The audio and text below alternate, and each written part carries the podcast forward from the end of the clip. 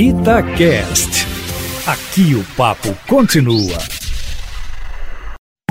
Itatiaia Carros, com Emílio Camanzi. Emílio Camanzi, as novidades desta semana vão de carro japonês barra francês até picape alemã, hein, Emílio? Boa tarde para você. Boa tarde, Júnior, e a você que está aqui com a gente na Itatiaia. Eita semana agitada esta, hein? Começou com o lançamento do tão esperado novo Nissan Versa que vem do México.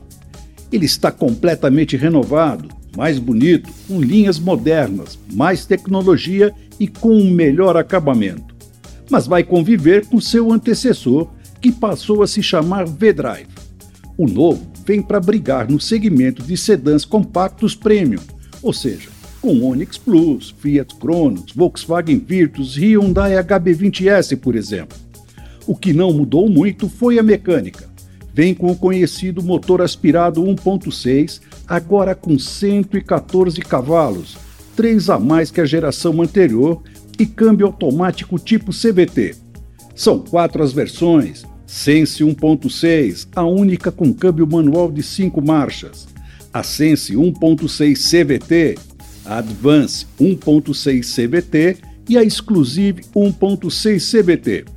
E os preços vão de R$ 72.990 a R$ 92.990. Se você está querendo saber mais, é só ir lá no meu canal youtube.com que eu já fiz um vídeo com uma avaliação dele, com belas imagens e todos os detalhes.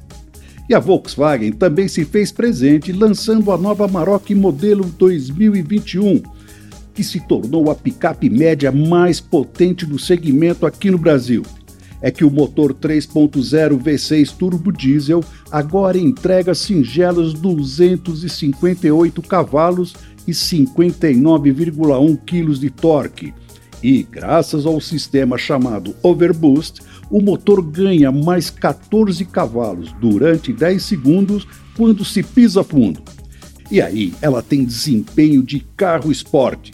Faz de 0 a 100 em apenas 7,4 segundos e vai até os 190 por hora. Legal, né?